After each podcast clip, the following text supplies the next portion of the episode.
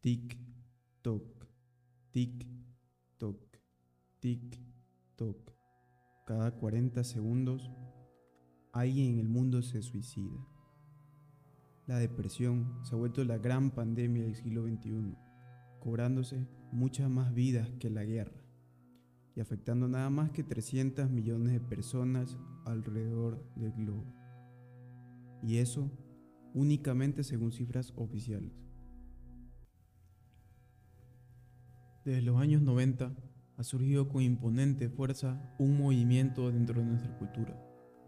Movimiento que ha trastornado todos los roles de la sociedad, eliminando de esa forma nuestro sentido de identidad, unidad y moral, mismo llevado de la mano a la sociedad directo hacia el abismo, especialmente a los más jóvenes, quienes al seguir naturalmente esta corriente han caído en un profundo nihilismo falta de sentido a la vida que va carcomiendo poco a poco por dentro. Si sientes que te vas apagando poco a poco, si te has llegado a sentir triste o deprimido, si te has llegado a sentir solo o por algún motivo le has perdido el sentido a la vida, si vives con ansiedad al mañana o tienes crisis existenciales que se agudizan por las noches, déjame decirte que no eres el único. Esta crisis emocional es algo que se ha vuelto común entre la sociedad moderna. Esta depresión no es necesariamente clínica. Muchos jóvenes simplemente afirman que se sienten tristes sin ningún motivo aparente. A pesar de tener vidas relativamente buenas, mucha gente se siente vacía por dentro. Hay una pieza faltante que provoca que todo lo demás pierda sentido. Es como si la vida hubiese perdido su color y ahora los días son en blanco y negro. Un profundo nihilismo invade la población, volviendo al individuo moderno cada día más miserable por dentro. Pero déjame decirte algo que quizás no sabías. Esto no tiene nada que ver contigo. No es tu culpa que te sientas así. Tus padres y tus amigos insisten en que hay algo mal contigo, dándote así anestesiantes para el dolor como lo son el alcohol y las drogas. Otros van más allá y te proponen anestesiantes más abstractos, como los famosos Amate a ti mismo o Encuentra tu propósito en la vida.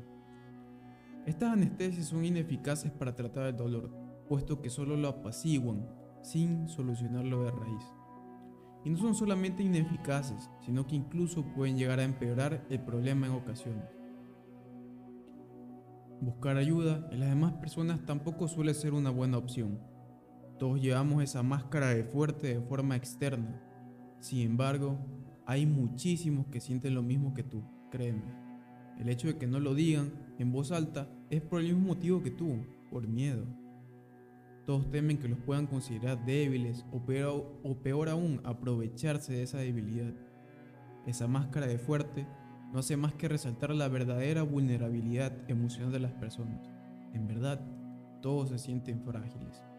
El disimulo es el único escudo, convirtiendo así este problema en una durísima lucha solitaria. La soledad suele ser algo común en esta era. Si a eso le juntamos el profundo nihilismo en el que viven las personas, entonces no debería ser ninguna sorpresa que haya tanta gente deprimida. No debería ser sorpresa encontrarnos con tanta gente narcisista, egoísta, comúnmente llamadas personas tóxicas, no debería ser sorpresa que los divorcios sean tendencia. No debería ser sorpresa que la sociedad se vuelva cada vez más materialista y vacía. Siendo todo esto no motivo de coincidencias, sino la consecuencia de algo. Todo esto surge por algo en específico, y ese algo tiene nombre.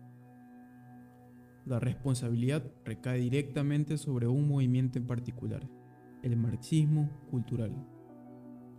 A partir de esta corriente del marxismo cultural, a su vez se desglosan subtemas como el materialismo, el ateísmo, la ideología de género, el feminismo, la posmodernidad y muchos más, siendo más reconocido el marxismo cultural al ver su representativa bandera multicolor ondeando entre los medios de comunicación. Todo lo que nos propone este nuevo movimiento es sumamente perjudicial para el bienestar interno del ser humano convirtiendo así al marxismo cultural en el responsable directo de esta hecatombe emocional generalizada. Pero al decir esto surge naturalmente una pregunta. ¿Cómo es posible que la tristeza interior que siento esté ligada a un movimiento ideológico como el marxismo cultural? En este momento, me gustaría invitarte a que hagas una breve reflexión para que tengas en cuenta la magnitud del problema. Si haces una búsqueda básica, te darás cuenta que los movimientos ideológicos han determinado la historia de la humanidad desde siempre, y con aún más contundencia en el último siglo. El mundo ha sido moldeado por las corrientes de pensamiento. Por poner algunos ejemplos, el pensamiento cristiano revolucionó en gran medida la Europa medieval, llevando a la población entera a actuar de una manera en específico. Las teorías económicas de Adam Smith generaron un gran cambio dentro de la era industrial, modificando la forma en, en, la cual las personas trabajaban y por ende cambiando sus vidas. Las ideas comunistas generaron un gran cambio en todo el mundo y lo siguen haciendo aún hoy.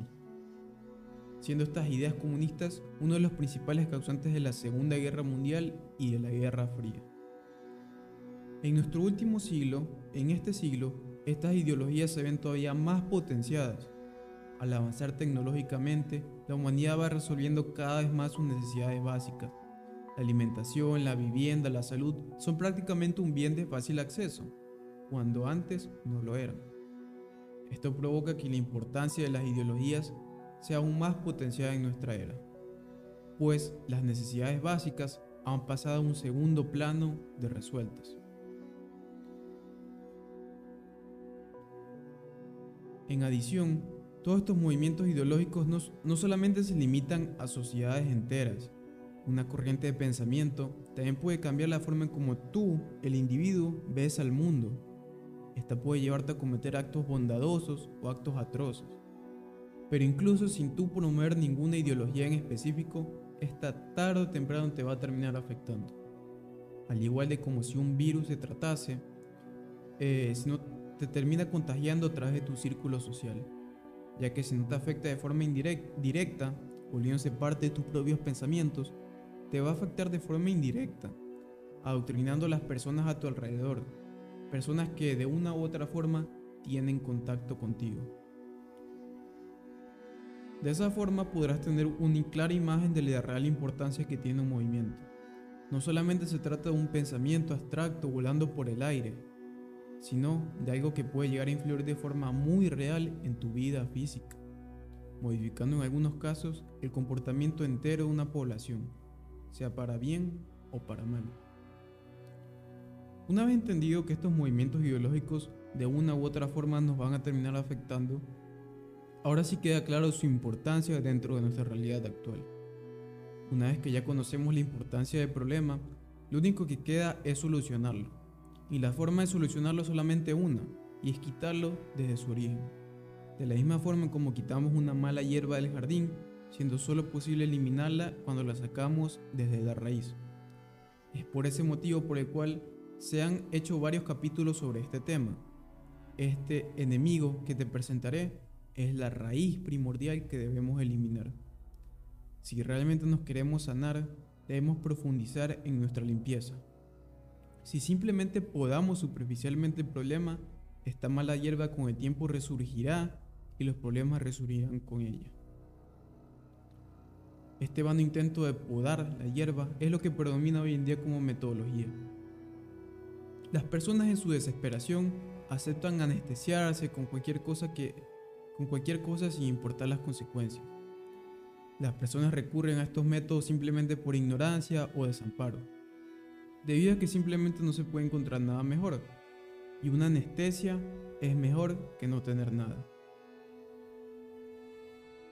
Recuerdo que yo fui uno de esos millones de personas que optaban por estos métodos rápidos y artificiales. En un intento desesperado por mejorar las cosas, con el tiempo me fui dando cuenta que no era más que una lucha perdida, pues simplemente no me estaban dando resultados efectivos. Con el tiempo me fui dando cuenta que el verdadero problema con estas anestesias es el siguiente, las personas optan por anestesiarse con alguna sustancia o actividad que les brinde satisfacción momentánea, cosa que si bien apaciguan de forma temporal las penas, tarde o temprano, estas siempre terminan resurgiendo. Como te podrás imaginar, este retorno de los problemas hace que la persona instintivamente busque otra vez la anestesia que le dio alivio en el pasado. Este uso instintivo y periódico te lleva a ser codependiente de estas anestesias, haciéndolo así comparable a un drogadicto con su droga. Esta dependencia causa una adicción psicológica a ciertas sustancias. El alcohol es un buen ejemplo de lo que sería un anestesiante. Se dice que el, el trago nos cura las penas, pero la verdad es que solo es apacigua de forma temporal. Cuando vuelves a estar sobrio, estos problemas reaparecen, haciendo que volvamos a él de forma periódica. Como toda adicción, esta te traerá problemas emocionales, económicos, sociales y espirituales. Por supuesto, este concepto de la adicción es la gallina de los huevos de oro para las grandes farmacéuticas grandes élites y corporaciones que venden pastillas antidepresivas, alcohol, drogas, tabaco, se benefician enormemente con tantas personas adictas alrededor del mundo. Seguramente ese es el motivo por el cual los que están en el poder poco o nada les importa que la sociedad se vuelva cada día más triste. Sus intereses predominan por encima del bienestar de las personas, haciendo así la vista gorda a, dichos problemas sociales o incluso echándole más leña al fuego en algunos casos. Pero como todo problema, este tiene una solución. Es posible acabar con la depresión, sí, pero solamente eliminándola de raíz. Eliminándola desde lo que la hizo surgir, el marxismo cultural. Se ha creado un método de cuatro pasos definitivos para vencer con este gran mal del siglo XXI, los cuales no tienen nada que ver con los muy ya trillados amata a ti mismo o busca tu propósito, sino que al contrario, son métodos sumamente específicos y prácticos. El método es sumamente efectivo por una razón muy simple, siendo el hecho que está basado en la pura experiencia. La felicidad es algo demasiado abstracto como para ser medido de forma científica o académica. La única forma de encontrar un método efectivo es mediante la prueba y el error, la prueba y el error. Experiencia que lo vuelve mucho más armónico con tu realidad actual. Si deseas saber más sobre estos cuatro pasos para volver a ser feliz, o si deseas saber más sobre el marxismo cultural, te invito a que des una vuelta por esta red social. Tengo muchos más capítulos que explican los problemas y las soluciones uno por uno. Además te invito también que visites mi página web, en donde podrás encontrar estos temas en mayor profundidad.